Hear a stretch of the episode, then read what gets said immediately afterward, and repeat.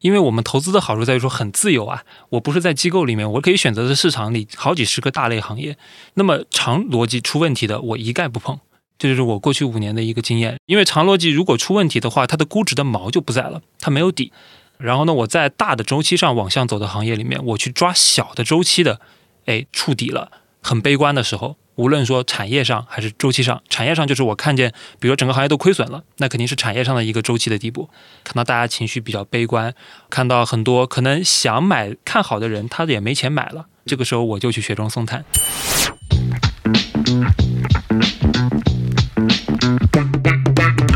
各位听友，大家好，欢迎收听雪球出品的《厚雪长播》，这是一档和投资相关又不止于投资的节目。我是主持人七。大家好，我是舒心。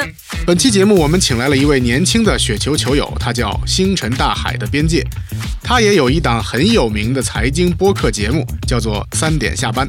他是一个九五后，投资时长有五年，从五万的本金一路加仓，到现在的账面上有五百万。虽然听起来涨幅挺高的，但他说他自己是偏稳健的投资风格。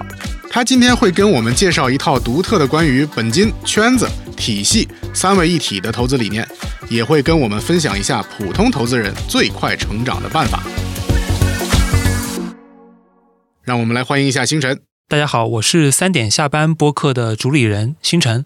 我在雪球和微信公众号上的媒体名都叫星辰大海的边界。然后我还是一个股市经验不太丰富的九五后，我是二零一八年才入市的，感觉刚过新手村，所以也是特别有幸能够来咱们后雪长播这边聊一聊投资和人生。你像你刚才说的，这一八年入市也是五年时间是吧？没错，我算是整整历经了一轮牛熊吧。从一八年开始投资到现在，你大概赚了多少钱？投资战绩如何？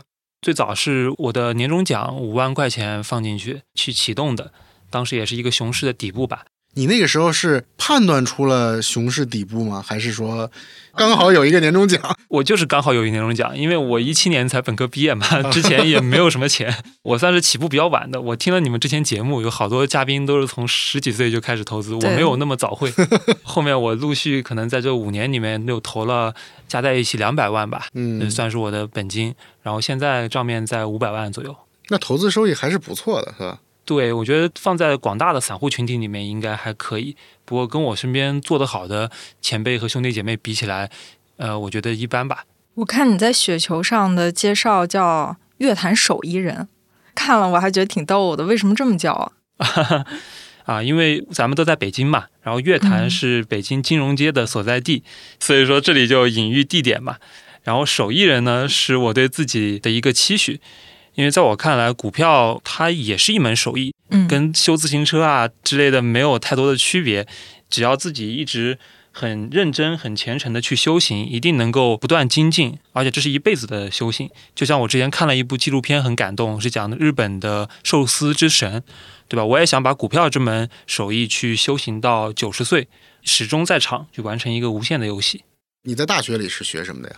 呃，我是在复旦念的，学的是国际金融。二零一三年入学，跟股票市场结缘，还是因为我在大二的时候就加入我们学校的一个社团，叫做证券投资协会，应该也是全国的高校里面股票类做的最好的一个社团。为啥是最好？你们会有比赛吗？高校之间？这一点我还是挺自信的，不是说我们收益率最高、最有钱，而是因为大家最团结。最团结是的，我现在从本科毕业出来工作已经六年时间了，但是我们跟校内的小朋友关系都还非常好，包括我跟协会的创始人宝哥，我们关系也非常好。就这种跨越十几年的兄弟一般的情谊，是我在投资路上得到的第一份触动吧。我们当时很简单，就是每两周会有一次投资例会，大概会开一整个下午的时间，然后会有三四个兄弟，每个人去讲一个大的方向，会有四到五个组。四个是行业组，然后还有一个是量化组，就每个组也会有组长，然后内部会有传帮带的这种机制。其实我在社团里面是大二大三这两年时间吧，我大概看了一百篇研报，算是打下了一个研究的根基。刚好二零一五年的时候，我大三嘛，当时遭遇了股灾，所以我算是在大三大四中断了自己的研究生涯。股灾的时候就不研究了，是吧？对，我当时就想，这游戏谁能赚钱啊？就我研究了那么多，当时我真的觉得那些卖方分析师说的都是对的，但是为什么就过了三个月之后，整个市场？就完全不认那一套逻辑呢？所以我当时其实有两年时间是没有去接触这个市场的。刚毕业的时候也做的是一级市场投资。我刚毕业的第一份工作，因为一些大环境的原因，整个行业没了，所以经历了一段失业时光。懂了，懂了，懂了。对，然后在失业时光里面，我就一直在想，我给自己放了三个月的假，去祖国的各个名山大川漂流。然后在漂流过程中，我就在想嘛，男生嘛总得立业。我第一份业已经没了，第二份一定得谨慎。我究竟去选什么事情是能够有复利的？同时又能兼顾我的一些追求，比如说我是一个比较喜欢自由的人，复旦的有一个民间校训就叫“自由而无用”，我就是被这套价值观而洗脑的。当时我就是一个既自由既无用的状态，所以当时应该说筛了十几种职业方向，比如说我还花三个月时间学过职业调酒。我刚开始的路定在了 PVC 嘛，当时觉得一级市场比较酷，比如我还想过要不要去做 CEO 助理，嗯。啊，因为感觉跟在大佬身边，我的认知一定能得到飞升，就像被灌顶了一样。但是呢，最后我都仔细去比较之后，我发现复利最强的一定还是去做二级市场，就是在咱们这个股票市场或者说基金市场里面去深耕。因为我们看到世界上最有钱的人就是巴菲特啊，而且很多职业他都会遇到一个三十五岁危机啊，比如说互联网在那几年也特别火。但是三十五岁之后，很多人就遭遇职场斗争啊，他就不得不去开滴滴，对吧？或者被下课。但是二级市场投资呢，我观察到都是越年长的人会越有钱，而且越睿智，他的那些经验和人脉资源也是可以不断累加的啊。与此同时呢，他又非常的自由，就是不管我主业是做什么，都可以把二级市场投资作为一项副业。而如果我成为一个职业散户，比如说现在像我跟我一起做播客的伙伴浩哥，那我就有大把的时间可以做自己想干的事情，可以去带娃，可以去游历世界，对吧？这就很符合我对未来的一个理想。但是呢，其实我真正一八年开始做交易之后，我发现那些研报里面说的很多东西，它都是不那么对的，或者它不是市场真正的规律。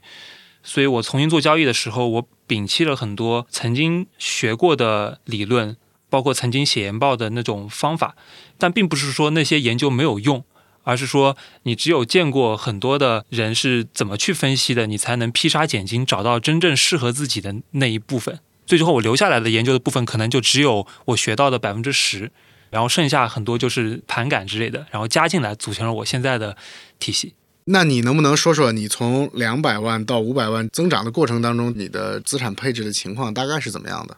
我其实是比较讲究板块配置的，我会买的很散，可能主力会放在四五个板块，每只板块又会买三四只股票，甚至包括一些 ETF，就有基金也有股票。是的，我回头看了一下我的交割单，发现都是积小胜为大胜吧，不太有那种暴涨的阶段。就没有靠单调某一只股票，然后直接翻番的这种。没错，这个跟性格有关，也跟认知水平有关。呃，性格上我是一个非常小心谨慎、害怕永久性损失的人，所以我会比较分散。就是您说的资产配置的理论，在认知上，我觉得单调一只股票是需要极强的认知，它需要你放弃很多的机会成本。呃，我目前还没有找到这样的机会。嗯，但是呢，我看到的身边做起来的。他们不说单调，但至少都有过一波极重仓压某个板块赚至少一两倍的经历。我也希望在未来能够有这种机会。那你的这个行业轮动的频率高吗？啊，我可高可低吧。我拿过最久的可能有也有两三年，但是呢，平均来看，我的换手可能是每两周一次。那比如说，在你做行业的投资的时候，你的信息来源是哪些呢？我的信息来源啊，主要是微信群和雪球。对，啥微信群？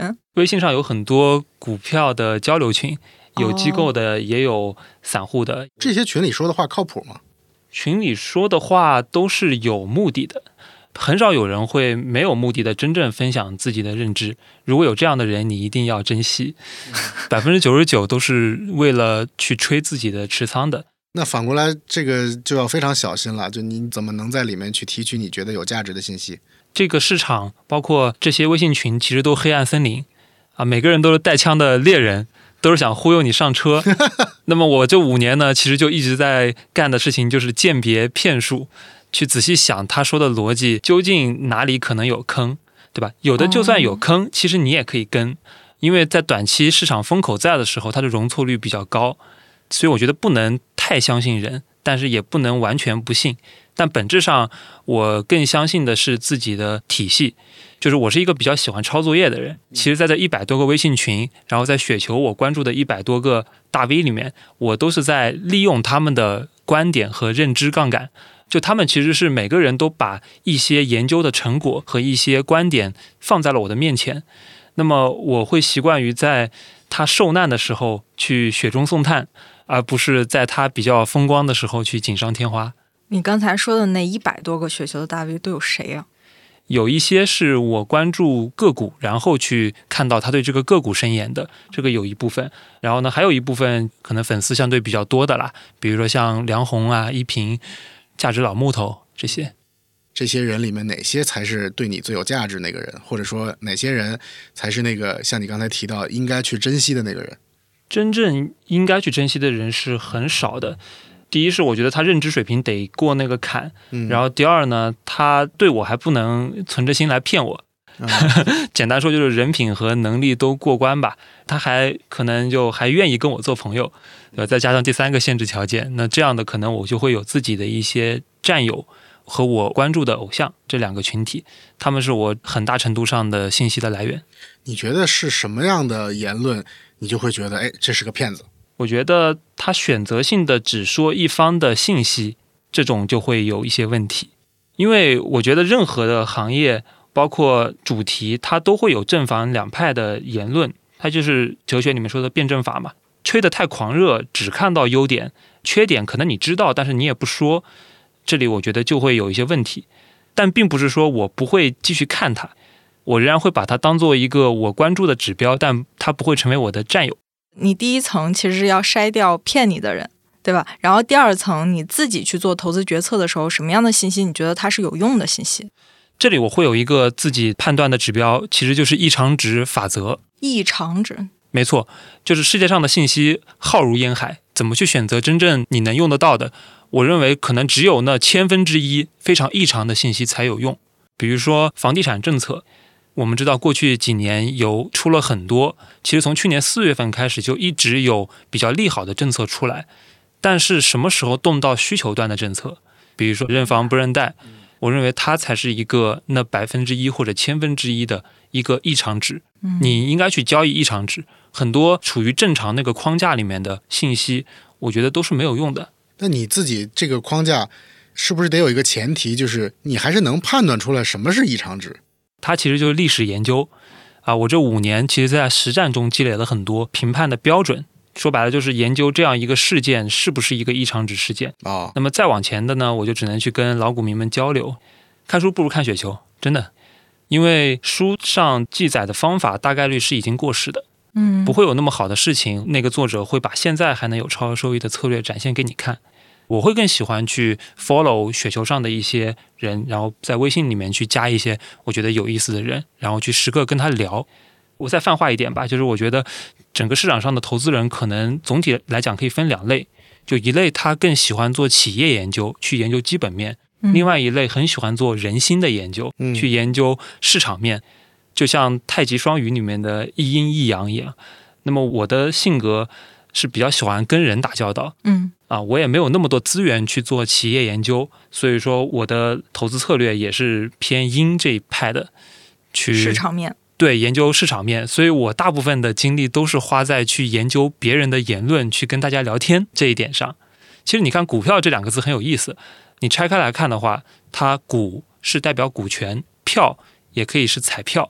它其实代表了价格里面的两部分，一方面它是一个企业的所有权的一部分，你买了股票就等于说持有了企业的一部分，你可以享受它发展过程中红利。但是你发现，尤其是在 A 股，很多股票的价格是很明显超越了它的股权价值的。嗯，为什么？就这里是有彩票的价值，彩票的价值就是一个博弈和赌博的价值。那你定义为彩票，说明其实它是有一定运气成分的。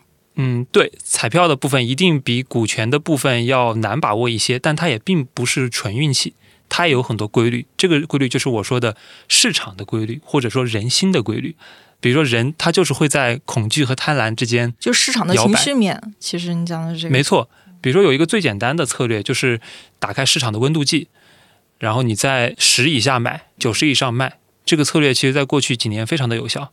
按理来说，我们这个市场百分之十以上的年化就已经很难了，对吧？嗯嗯。但是这个策略，我觉得简单的去执行也能有百分之二十左右的收益。大家都在提一个词啊，就是基金赚钱，基民不赚钱嘛。没错。这个里面提到的可能最大的原因是大家都喜欢追涨杀跌。那我听起来你是一个还挺善于利用追涨杀跌的人，是吧？没错。也就是在大家群情激愤的时候，我会特别的小心，因为历史上每次我顺人性都没有什么好的结果。呃，复盘得到的结论吧。然后我最喜欢的买入的机会点，就是一方面大家很恐惧，另外呢，我会把它定义成叫多头爆仓底，就是每一个股票或者每一个板块，它都会有一些死多头。所以像这种某一个板块的这个死忠粉啊，为什么会觉得它有价值呢？因为可能，比如在我看来，呃，反而这种要警惕，因为他可能就是坚定自己的一个信仰而已，就他已经完全不尊重客观事实了。啊，我不会有这方面的担忧，因为我本质上信的是市场，我根本不信任何基本面。他对基本面的乐观观点，在我这里是一个观测的指标。其实它有很大的观测价值，因为很多时候资金会不会去抄一个板块，它也需要观察到这个板块本来的多头已经崩溃了，这个规律屡试不爽，就可能没有大的资金被迫斩仓，没有代表性的大 V 去认错。这个事件如果不发生的话，可能就没有资金来抄底，这是很奇怪，就是有点像薛定谔的那个理论，市场里面资金的行为会反过来影响后续的价格。哎，你一直在提一个词儿叫历史上，我给我们听友问个问题啊，就是有一个听友在留言说，他觉得其实很多的数据是没有价值的，因为他认为数据都是过去的事儿，但每一天的情况都会发生非常大的变化，然后人也是很大的变量。就是你怎么看？他认为数据无用论呢？我不认为数据无用。当然，每一个时刻都不能刻舟求剑，但是你的所有研究都是基于过去的数据，然后在上面做一些当下的优化嘛。举个例子啊，比如说历史上降过几次印花税，然后后面的大盘走势，这个数据一定是大家每一个人在过去的两周都会去看的。对，好像是一个规律，是吧？没错，但为什么这一次印花税之后走势好像跟历史差别还挺大呢？你需要考虑有几个事情已经发生了很大的变化。第一点是埋伏盘，据我所知，其实是有一些资金是提前知道了这样的消息，信息的流通速度在我们当下变得更快，因为社交媒体的发达。第二点是体量，证券市场的体量相比当时已经有了很大的改变，所以基于这两点，你不能刻舟求剑去说。因为过去四五次降印花税之后，大盘指数都涨了十五个点，那么这次我也应该去拿着十五个点的收益，嗯，可能只有五个点。你刚才说的是不看基本面的，主要关注市场，没错。那反过来说，是不是你有一个基础的判断，就是说你不相信任何一个行业会长时间的或者永久的衰落？没错，从本质上，我其实是一个悲观的周期主义者，我相信任何行业都有周期，即使是现在的科技或者说成长。所以，我这些基于人性去做的逆周期操作，它也是反映了这一点。但是，会不会它有一个很长的阶段都会是一个衰落期？没错，这种行业避开就好了。因为我们投资的好处在于说很自由啊，我不是在机构里面，我只能看那两三个可能衰落的行业，我可以选择的市场里好几十个大类行业，甚至在衰落的行业里面，它也可能有细分的，比如新能源、新技术这些方向走出来。那么长逻辑出问题的，我一概不碰。嗯，这就是我过去五年的一个经验。然后在长逻辑宏观的是吧？没错，因为长逻辑如果出问题的话，它的估值的毛就不在了，它没有底。然后呢，我在大的周期上往向走的行业里面，我去抓小的周期的，哎，触底了，很悲观的时候，无论说产业上还是周期上，产业上就是我看见，比如说整个行业都亏损了，那肯定是产业上的一个周期的地步。在资金上，我就需要看到一些多头崩溃了，看到大家情绪比较悲观，看到很多可能想买看好的人，他也没钱买了。这个时候，我就去雪中送炭。你是从什么时候起才构建起这样的一个投资认知的呢？其实是二零二一年，也就是牛熊的一个分界点。嗯，在牛市里面，你会发现学不到什么东西，就咔咔赚钱。站在风口上的猪。因为容错率非常高啊，你基本上跟着市场的主流，跟着那些买方卖方的资金，你都能赚钱。那段时间是我收益率比较高，但是其实觉得自己很多的对市场的理解都是错误的。直到二零二一年，我开始发现整个市场可能变成了一个减量博弈，遭受了一些挫折之后，尤其是二零二一年初核心资产的那一波大的回撤之后，啊，我开始仔细想说。我的体系究竟是有没有自己的东西啊？嗯，对，因为我是一个追求长期能够赚钱，而不是说短期暴富的人，所以我特别 care 自己的体系能不能持续。嗯，然后那个时候呢，我也开始复盘嘛，自己的那些收益里面，究竟哪些是来自于业绩，哪些是来自于市场？后来一个大佬指点了我一下，他说：“你喜欢看个股，但是我们喜欢看板块。”这个时候我就发现啊，过去以为我赚的很多阿尔法的钱，其实背后也是贝塔。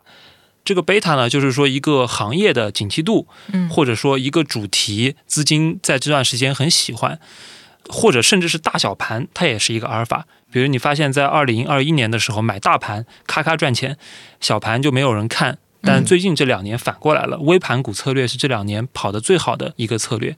其实这些我统一概括为叫贝塔。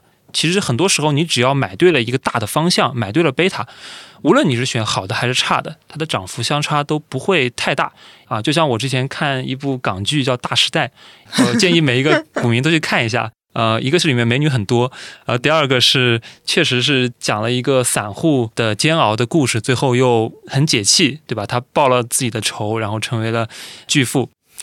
然后《大时代》里面呢，方展博他有一次被他的那个疯子师傅指点，让他去研究股价，他就发现了一个规律，叫铁锁连舟。很多股票它的走势都类似，它有很强的相关性。这个相关性是怎么来的？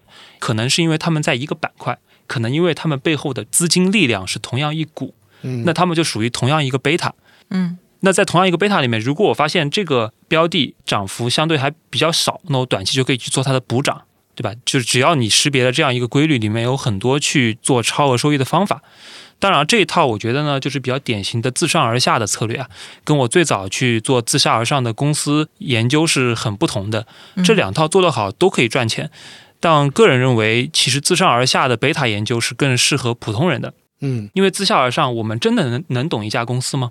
我这几年也在一家上市公司的投融资部工作，嗯，我会发现市场上对我们公司的理解和我拿到的信息天壤之别。但是呢，有时候他们拿着错误的信息也能赚钱。我作为最了解公司的内幕信息的人啊，当然我不能买股票，我也没买股票。但如果我去交易自己公司的股票，我可能反而赚不到钱。这是一点，可能市场的风格更重要。第二点就是自下而上去做研究的话呢，作为散户难免你会面临一个信息的缺失，你注定不是那样一个核心圈，你在整个生态链里面就是最底层。那么做自下而上，你又有什么太大的优势呢？我觉得在日益内卷的研究行业是没有什么优势的。但自上而下不一样，自上而下我们研究的是什么？行业、嗯，政策、产业趋势。这些都是公开信息，而且你拿到的信息大概率不会是存心骗你的。你去拿的一些个股信息里面可能真真假假，对吧？就是内幕信息最容易亏大钱的，是因为你没有办法验证它。这家公司跟你说它要转型 AIGC，你没有办法的。你网上所有的信息搜一遍，你都无法判定这个信息对不对。但是你在 ChatGPT 出来的时候，就有大量的测评文章，你自己也可以去试用，你可以确认这个是不是一个产业趋势。抓住了贝塔，你再自上而下去筛，比如说是算力还是应用。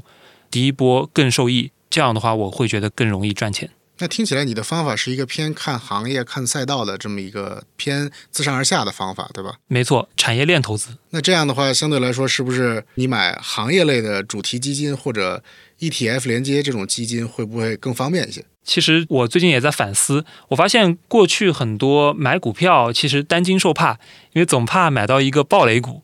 而且我很多时候是基于行业认知去买嘛，我也不了解这家公司，它会消耗我大量的精力，所以我现在决定说更多的资产配置放在 ETF 这一块。大部分的行业现在都发了 ETF，我买它就是最直接的去配置这样一个贝塔，而且在它猛跌的时候我敢买，我知道这个 ETF 肯定不会归零，而且大概率啊都能回到一。过去在你投资整个的这个大盘子里面啊，你刚才也提到了，更多的可能是偏行业呀。我的问题是，或者好奇，就是可能也是很多人的好奇，就是有一些行业长期来看，或者以我们这种比较短视的眼光，可能不只是两三年会看好它，我觉得可能十年二十年它都也不会错。我举个例子，比如说医疗啊，比如说先进制造啊，就听这个词儿听起来。好像也不会说二十年之后我们就不重视先进制造了吧？那如果是这么长一个看似自上而下的一个判断的话，那我大概要持有多久呢？论到持有周期的话，其实我 ETF 也是会比较短去操作的。我很少去交易这样的一个宏大叙事，比如说医疗行业老龄化，对，听起来好像好几十年都是这个趋势。没错，或者先进制造的自主可控。我认为，第一，它的验证周期是很长的。我真的拿十年才能发现自己是对了还是错了。如果我错了呢，我的青春时光就没有了。那么第二点呢，在于确实它的收益率没有办法做到特别高。嗯啊，我的大部分的操作可能是基于一个异常值的变化。哦，就是刚刚说的产业趋势上的政策，或者政策上的，或者某个龙头的业绩有很显著的变化。嗯，基于这些异常值的催化。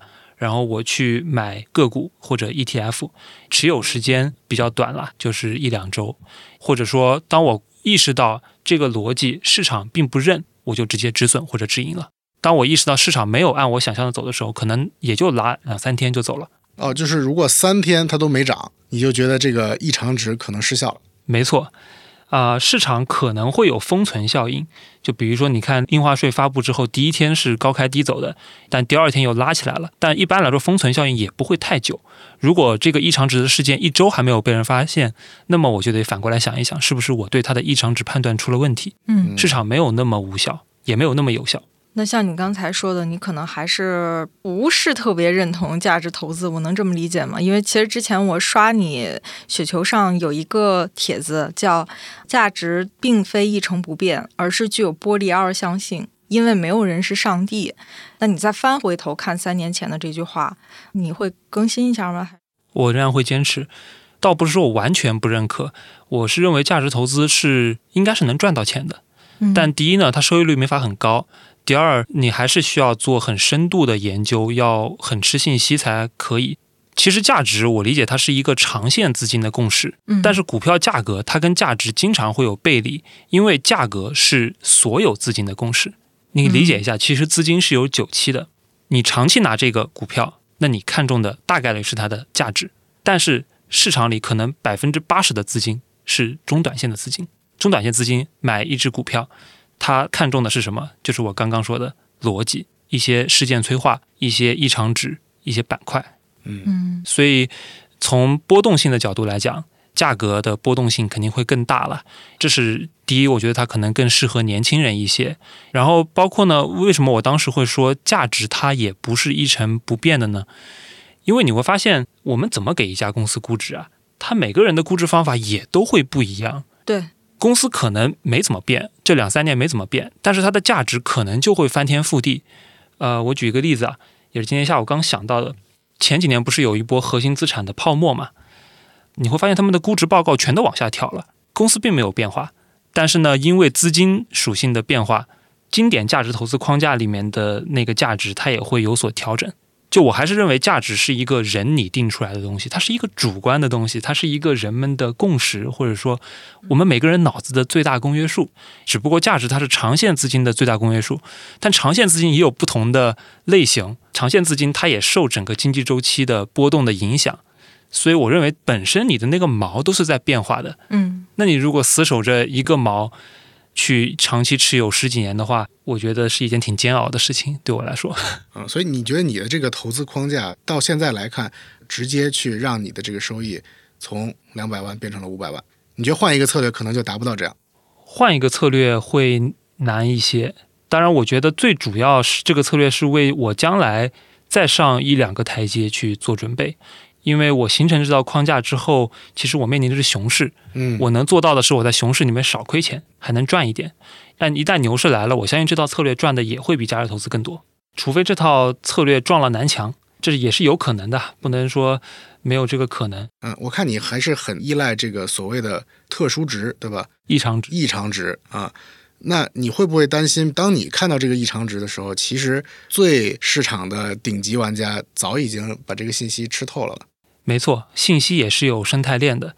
我肯定不是在链的尾端，但也不是在最头部。嗯，我比较清楚自己的位置，所以这是为什么我要设置一个异常值的阈值。我只重视 top 百分之一甚至千分之一的信息，因为如果这个信息不够异常，那么大概率就被埋伏盘给兑现了。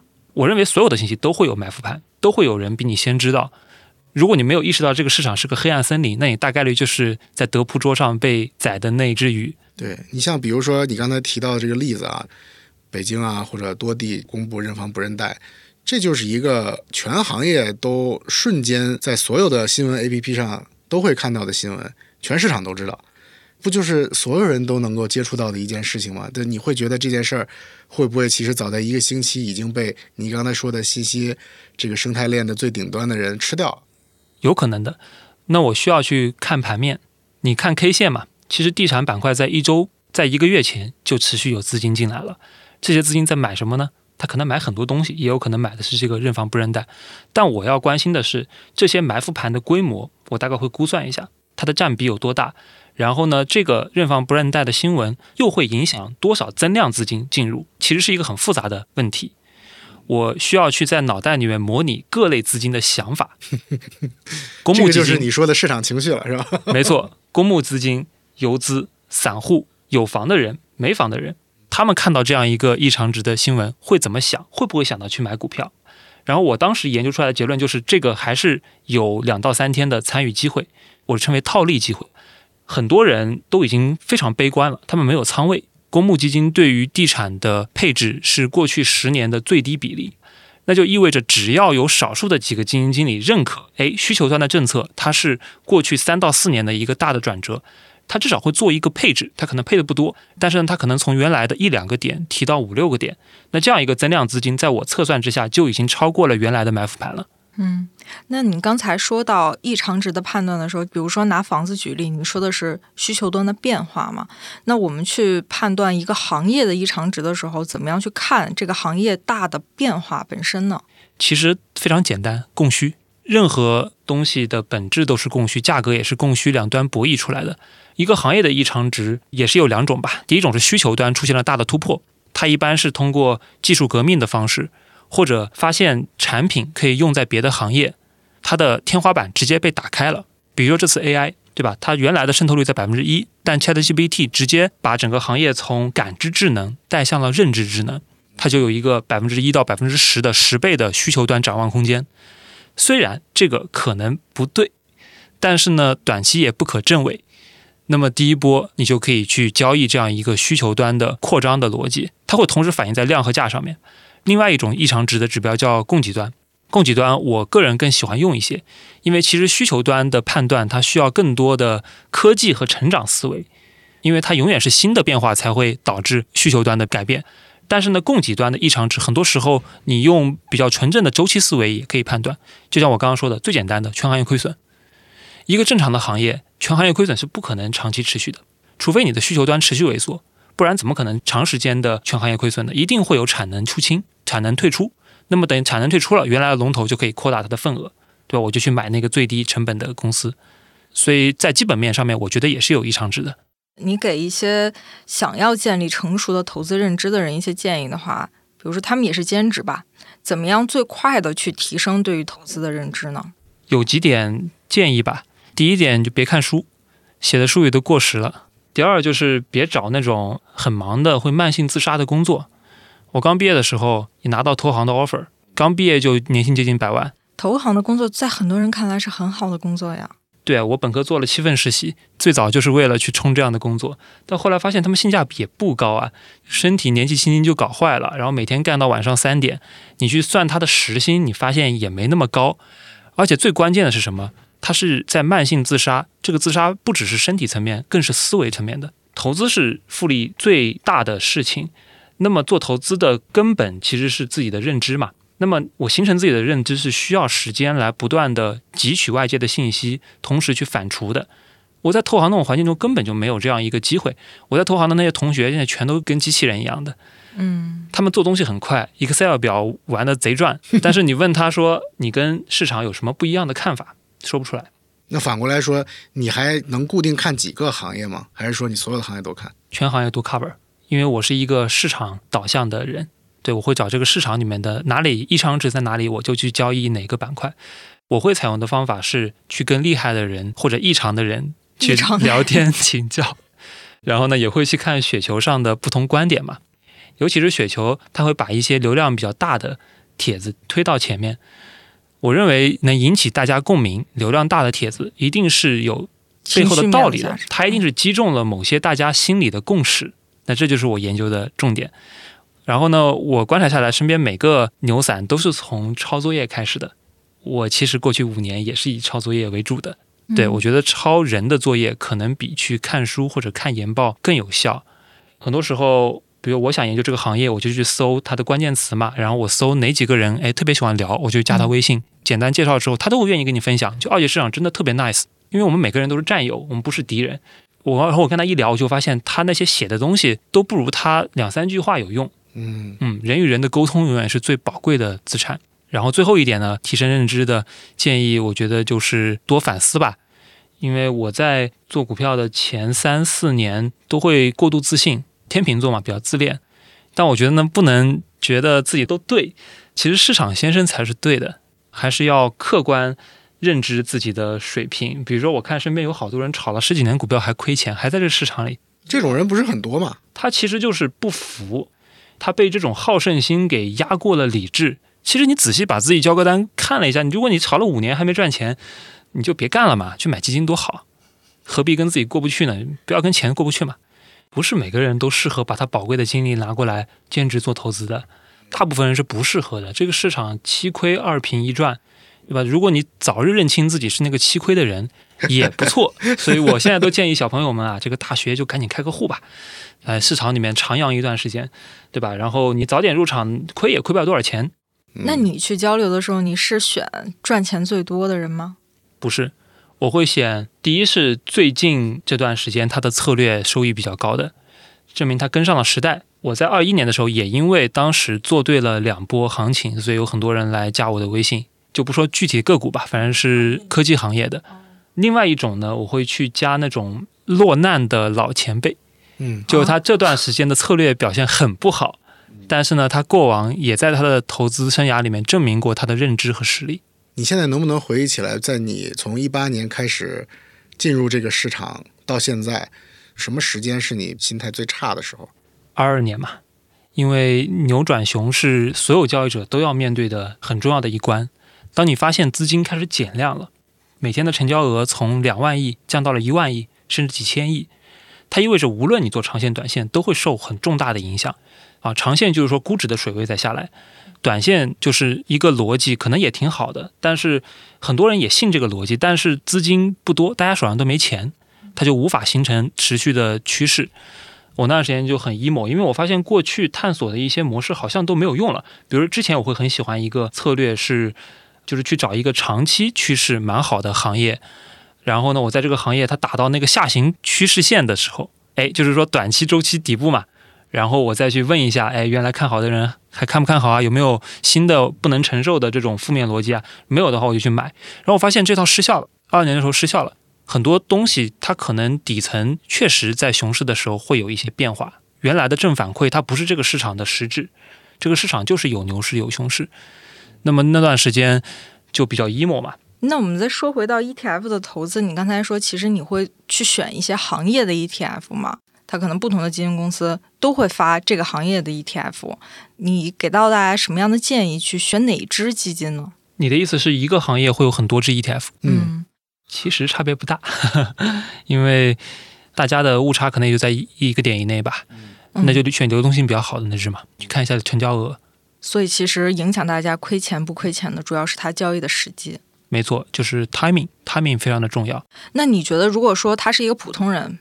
那他是应该长持一个行业的 ETF 呢，还是说也要像你一样去准确的把握他们的脉搏？我觉得如果没有长期的信息优势和深度思考的话，就不要长拿的吧。哦，不应该长拿。对，那么多人都在研究长拿怎么赚钱，你为啥能比别人强呢？你作为散户的优势，难道不就是你每天都可以日内回转交易吗？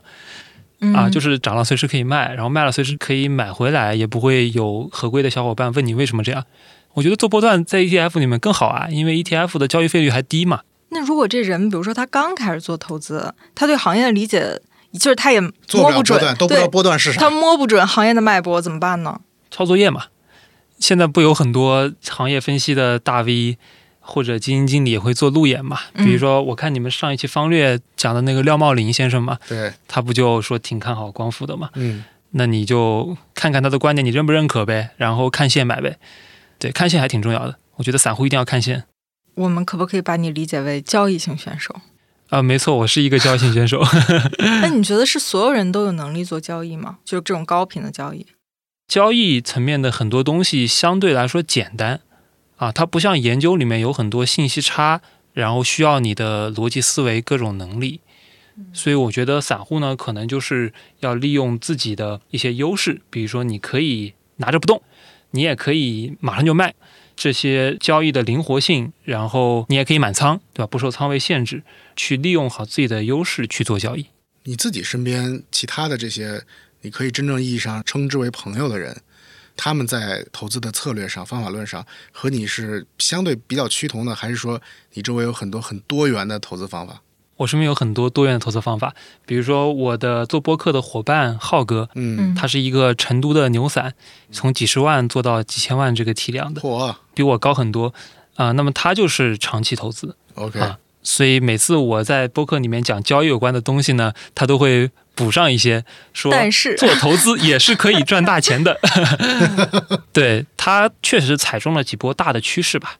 我觉得在大的产业趋势过程中，确实可能频繁做交易会降低收益。你这个市场真的生态很多元，就不是说你只有做这条路才能赚钱。我见过好多的奇奇怪怪的赚钱方法，只要你做得好，能够打败这个策略里面的可能百分之七八十的人，就能赚钱了。你不需要站在金字塔尖。从只有五万块钱年终奖到两百万的时候，以及到现在变成五百万了，从五百万开始再往前走。你觉得你在对于追逐金钱的这个内心的想法上有些什么变化吗？好像没有什么变化。我觉得在自己五万块钱的时候，我花钱会更大方一点，因为呃，我不是一个物欲很强的人。投资做久了之后，你就会觉得钱它真的是有复利的，尤其是现在是熊市的一个尾期吧，个人理解。那么现在的一百块钱，可能放在五年之后就是五百块钱，我就不想花它。就有点像巴菲特先生，好像也曾经演讲中提到过，对，就越来越抠门，抠到啥地步了？呃，以前会打专车，现在都是拼车，然后以前是喜欢用京东买东西嘛，靠谱，现在都是幺六八八。在上面买那种蜡烛只要两块钱一根，然后吃饭的时候我都看抖音团购，哎，抖音团购现在比大众点评还便宜哦，我也发现了。这怎么一个搞投资搞到五百万人会有这种心态呢？就你是为了就要省那个本金吗？还是说你是啥意思呢？其实吧，也省不了多少钱。就现在针对于我的那个体量和收益率来说，但是呢，可能做投资久了，你就会对智商税比较敏感吧。嗯，就市场里面天天有那么多人骗我。我都扛下来了，然后你这商家还想什么赚五十块钱成本的东西卖我一千块钱，我才不付呢。那你怎么看奢侈品呢？反正我不买，但是呢，我也会用我的共情能力去尽量共情一下那些想要通过奢侈品来体现自己的品味的人。我也可以理解他们，但是我自己不会这样。但我最近也在反思啊，就对自己好一些还是必要的。现在有点太抠了，就如果是真的能够改善你体验的，比如说买个床垫啊。买个舒服的衣服啊，我觉得还是必要的。哎，你刚才说你是五百万之后，你还希望迈一到两个台阶吗？没错。那下一个是多少？一个台阶十倍嘛？五千万和五个亿。对，再往上，我觉得我的格局不够，因为我胆子太小了。我觉得五个亿以上基本上不太可能了。但是这两个目标多久？燕雀也有鸿鹄之志。哎，但是如果是按照你说的这种偏比较谨慎，你觉得你多久能实现五千万，甚至是五个亿？就感觉是不是只有真正的博最高风险的那一波人才能拿到你说的这个收益？大概率的，你看到的任何行业做到的 top 前几都是赌徒。那么我这种打法肯定就是相比他们速度要慢很多，但这个是我自己的钱嘛，然后我也不想承受太大的回撤，所以我愿意去自己慢慢的做，因为我的体系比较少基于价格去做止损，比如说，很多人他是亏十个点就要割掉，但因为我没有这样一个价格止损，所以我会对自己的止盈目标会相对比较谨慎。就我只赚最确定的，就是我知道一定会有人买，一定会有资金买，我赚这段钱不会基于价格止损，我会去看逻辑。当时大概我买的那个价格会给我提供很大的安全边际，我是偏底部挖掘类型的。OK，然后我止盈，我也不会卖在最高点，我我基本上涨一些就卖了。那你有一个计划吗？大概多久是赚到五千万？多久赚到五个亿？呃，计划呀，计划就是一波牛市上一个台阶吧。这个就是要漫长的等待了，在你看来，其实也不漫长，挺有意思的。一轮牛市也就五到七年吧，按照咱们现在国家的证券市场规律。嗯，嗯而且呢，当你做的顺的时候，其实你会有一些额外的帮助，可以通过自媒体啊，或者通过副业的方式去多赚一些本金。那你刚才提到的是你做的顺的时候吗？那你嗯做的不顺的时候，你是怎么样去调整自己的心态呢？我也不顺遂，所以我在雪球上发过一个帖子嘛，说要想靠投资养家，除了技能，你还需要有精神准备，对，那就是成为一个情绪稳定、体系自洽的成年人。一年三百六十五天，我其中至少会有十个难受到想哭的夜晚，这是真的。尤其是去年，可能有二三十个晚上都会躺在床上睡不着觉。二二年，没错，它不只是因为亏钱，因为投资这件事情，它是你亏钱，说明判断不对，判断不对就说明你的体系有问题，嗯，自信、自尊、自恋一概都会受影响。怎么做到情绪稳定呢？呃，情绪稳定的基础还是说我有一套自己真的相信，而且各方面还比较完备的投资框架。那么在这个框架之下，我可以去承受短期的逆风。我相信底层有一些东西一直在保护着我。因为这五年也发生了很多的事情嘛，对吧？就没有任何一件事情会让你失望到绝望。这个真的没有，因为我相对比较分散啊，还是推荐大家在没有特别对这个标的有自信的时候，还是尽量分散一点。嗯，是行业分散吗？行业也会分散，不会去单调一个行业。我年初的时候差点有这样一个念头，以为我修炼成了，可以去打一场成名之战。看好了一个行业，我就干脆 all in 是吧？没错，因为我身边真的大部分上台阶的大佬都是这样干的。嗯，我也想说，我也能，大差不多是时候了我应该赌一把，上一波台阶。结果幸好就我只放了百分之三四十，忍住了，但是最后还是亏了，亏了。亏了二十个点，是我今年最大的单票亏损来源。而且我借助一些短期的这个波段的手法，还把亏损浮亏降到了百分之十吧。那你之后有觉得幸好我以后再也不熬夜我绝对不能有这样的想法。也不是这样的，就我看到的起来的例子，全都是会赌一波大的。如果你想上台阶，还是要在看好的方向上上重注，只是说我还没有做好准备。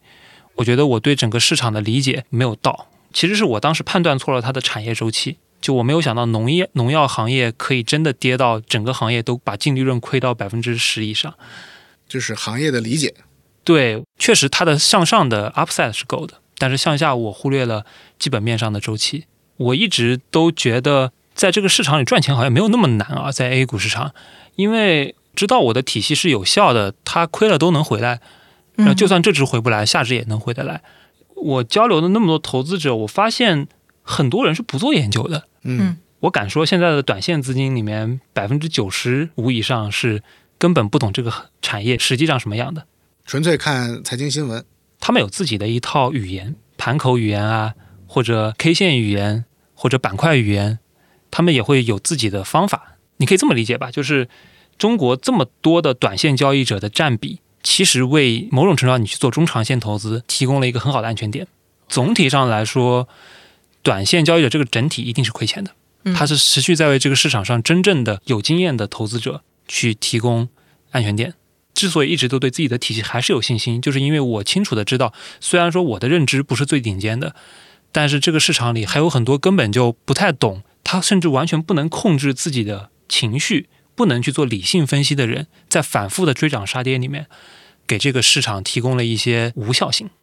那要像你这么说，其实赚短线钱的人很少，更多的人更有可能是通过长线赚钱的。说的没错，短线可能都不只是七亏二平一赚，可能是九亏百分之五赚，但是短线可以赚最高的收益率，世界是公平的。嗯，那你觉得这种能赚到百分之一或者百分之十的这些人是天赋吗？是一个很难受的现实，就是我认为确实是天赋，交易天赋。没错，中国九零后做到上亿的可能有十个人，白手起家，这十个人我认识一半，因为圈子比较小嘛，然后我又是本身自己写公众号做播客，大家都会比较愿意去跟我聊一聊。然后这五个人我观察下来，好像他们没有什么定式。很多人就是原来做生意的，或者学历也很差，然后也没有说就一定有高人指点。那有的人就是在淘股吧上面 天天打比赛打出来的。我替普通人一定要问个问题，就是按我现在的亏损来看，我绝对没有投资的天赋。那如果是这样的话，嗯，让你一个从五万到五百万的人，能给到我什么投资建议呢？我的建议就是不要做自己情绪的奴隶。尽量在大众悲观的时候去选一些靠谱的基金，也不要太集中，因为既然你对自己的天赋没有特别强的自信，那么就尽量利用他人的能力。就你买基金就是在利用这个基金经理的投资的天赋的杠杆，对吧？然后呢，你但是你要择时，就是我刚刚说的 timing 很重要，要在大家跌的比较急、比较多、情绪比较悲观的时候去买。然后在群情激愤的时候要卖，哎，那听起来是不是说我要买一个可能现在还不是一个涨幅很好的基金？可能那个基金是不是也得在跌？但是我遇到过一种情况啊，我是在它跌的时候，但我没有想到它还在跌。有一些很简单的价格规律啊，这里跟基本面没有任何关系，但是我认为很重要的规律也不一定对。就是你刚刚说的那个案例，我猜可能是它历史上上涨了很多。然后短期又跌了很多，你觉得到底了？对我最喜欢的是长期一直不涨，或者长期跌了很久再往下，最后一波。那你不会觉得这种行业没有搞头了吗？基本面的信息不会发生骤变，嗯，就它可能产业不行，但是这个信息一直在那儿，一直反映在股价里。作为一个市场派，就是我的分析框架。就我可以在不跟你说任何行业基本面的情况下，我跟你说这种会比那种好。就心态也是天赋，交易也是天赋。对，但是呢？就每个人都应该根据自己的天赋类群选择适合自己的方式。嗯，比如我没有办法成为那种一年能赚两三百的顶级高手，但是呢，我可能可以做到每年稳定赚二十到五十的，这样也是一个很不错了。就我觉得很好，对吧？总结一下啊，就是刚才首先你还是得有一个比较基础的本金的，对吧？没错。你现在差不多有五百万了，当然我们起始的时候可能会少一些。第二个就是说。呃，我们刚才聊了很多，就是关于你个人的这一套体系的问题。第三个，我觉得你还是一个比较喜欢混圈子的。啊，我好，我很喜欢混圈子。这个圈子里面，感觉就是看到了无数的这种骗术，当然也收获了无数的这种非常有价值的信息，对吧？没错。你怎么看这三者的相辅相成的关系啊？本金体系和圈子。本金应该是一个开端嘛，进入证券市场的开端。作为上班族，呃，像我这样的上班族，刚开始要开源节流了。节流就我刚也提过了，我现在也是很简朴的，可能每个月的花销都不到六七千块钱，包括房租啊。开源的话，我觉得大家要打开脑路啊。现在有很多除了自己的工资以外还能赚钱的方法。其实我在刚毕业的前三年，我把十几种副业都琢磨了一下，我列举一下。当时想过知识付费、做 FA、做自媒体这几种都可以。然后现在呢，可能这几种我也都会做。那么现在我自己其实就是一个投资组合，我的现金流很多元，工资奖金只是里面很小的一部分，然后投资本身投资带来的收益我都不放在这个里面。那么其他的我知识付费会有一些，我做自媒体嘛，就是公众号和播客也对应会有一些商务合作的收入，然后 FA 就是我觉得随着大家的年龄大了，你就会有自己的社会资源嘛，你可以去介绍一些业务给别人，中间你当然可以拿一些介绍费嘛。就是我觉得积累本金它是还是挺重要的，关键是本金没到那个水平，你根本就不会对投资上心。嗯，因为拿了几万块钱在里面玩，你赚了百分之十也没感觉，亏了百分之十也没感觉，那你怎么会认真对待这个事儿呢？我认识很多大部分散户都是根本就没认真玩，所以我说为什么这个市场还是容易赚钱的？那我是很快就通过简朴和副业的方法，把自己的本金可能说做到能够开科创板的程度。做到五十万，那个时候我就开始有点感觉了。体系，我觉得这是一个需要时间去磨砺出的东西，它需要跟你的个人经历、性格高度契合，而且最好经过牛熊市的验证嘛。我敢出来在咱们这个节目里面讲，也是因为经历了一轮牛熊啊，不然我自己都不信。自己的体系不要骗自己嘛，就收益真的不行就算了吧，买基金挺好的。然后这个市场生态很多样嘛，有很多不同体系的人，可能大家都能赚钱，就你也不要去强求别人的认可吧。赵老哥就说过一句话嘛，就体系不同的人少交流啊。说到这句话，那就引到咱们交流圈子第三点嘛。圈子的话呢，我个人的建议还是说，大家在早期的时候啊，不要闭门造车，要勇于走出去。比如说，我看一些投资大师的历史，比如格雷厄姆，对吧？巴菲特的老师，他在早期啊，甚至后期，他都是一个很广结善缘、交朋友的类型。他当时搞了一个格雷厄姆俱乐部，有点像今天的知识付费啊，就弄了一个社群，然后里面都是他的学员。啊，也也有一些是朋友，他这个可能也能赚些钱去补仓，虽然最后还是破产了一次啊，这是一点。然后我发现啊，其实 CFA 协会就是格雷厄姆和巴菲特这帮人搞出来的，就这帮人真的很聪明，他们是树立了这个市场的标准，他发明了价值投资，价值投资需要看财务报表。所以他又把 CFA 协会做出来了，让大家学会怎么去看财务报表，嗯，然后来按照他的这个策略去滚雪球，最后滚成了市场的主流体系。啊，想想蛮有意思的。如果没有你这些广交朋友的话，你可能价值投资这个名词也不存在。然后呢，我觉得是在我们这个时代啊，其实认识人的路径变得格外的便利，所以我也很鼓励大家交流。就我自己的经历吧，我觉得只要你是一个讲礼貌的，然后爱分享，同时知恩图报的人。啊，没有人会因为你的资源就真的跟他差别很大就不愿意去帮你。大多数前辈其实都是愿意去降维交流的。早期的时候嘛，因为你大概率是抄作业嘛，你没有自己的体系，那么这时候你就应该多去看看别人在讲啥，而而不是说找到一个以为能够一直赚钱的东西，然后一条路走到黑，那有可能你就撞了南墙呢，就有了永久性的损失，那就很可惜嘛。所以学习还是很重要的，在你看来。我们这行就要终身学习，这行是没法偷懒的。再补充一点吧，就是这三个要素之间，他们彼此也是有关系的。比如说体系这件事情，我觉得可能要放在比较后面来讲。刚开始就是应该积累本金和打开圈子，然后呢，本金和体系之间它又有关系。比如说本金小的时候，大多数人的体系都是去做短线交易，就像我一样，因为短线交易确实是可能收益率会更高，它也更适合年轻人。但是呢，你的本金一旦到了几千万、上亿这个级别，你就发现越来越多的人会转向去做价值投资或者中线的趋势投资。